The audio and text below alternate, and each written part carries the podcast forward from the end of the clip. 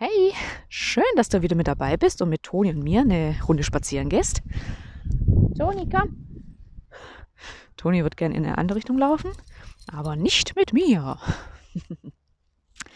Ich würde heute gern mit dir über das Thema Perfektionismus, würde dir gern meine Gedanken dazu mitteilen.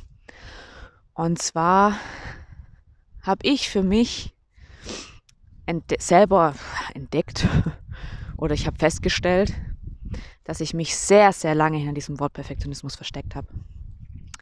Ich habe immer gesagt, oh, ich bin so perfektionistisch veranlagt, es muss immer alles perfekt sein, deswegen kann ich mit dem noch nicht rausgehen, deswegen möchte ich noch nicht, dass das irgendjemand sieht, bla bla bla bla. Im Endeffekt hatte ich einfach Angst. Das ist mir noch gar nicht so lang bewusst, ehrlich gesagt. Das ist mir auf einer meiner Spaziergänge wie Schuppen vor den Augen gefallen, ähm, dass es einfach Ängste sind, die dahinter gesteckt haben. Ängste, gesehen zu werden, Ängste, beurteilt oder verurteilt zu werden. Und das hat alles dazu beigetragen, dass ich mich ja hinter diesem Wort Perfektionismus versteckt habe. Und ich denke, Toni, hier. Und ich denke, das geht ganz, ganz, ganz vielen Menschen so. Und ich rede jetzt auch gar nicht von Sachen oder von Dingen, die man gut machen möchte. Das ist normal und es gehört ja auch dazu, dass man mh, hm, sein Bestmögliches geben möchte.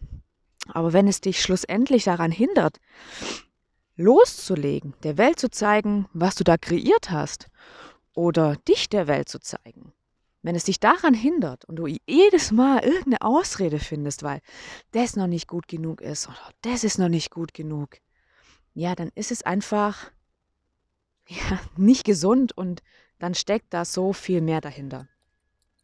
Und dann sollte man hinschauen. Habe ich auch gemacht. Ich habe mir die ganzen Ängste angeschaut und habe das für mich reflektiert und gesagt, okay, Warum ist das so? Warum habe ich diese Angst? Woher kommt diese Angst? Und es ist scheiße und ist extrem viel Arbeit und da kommt extrem viel hoch in einem und ja, emotional ist es eine Achterbahn der Gefühle und es ist hart.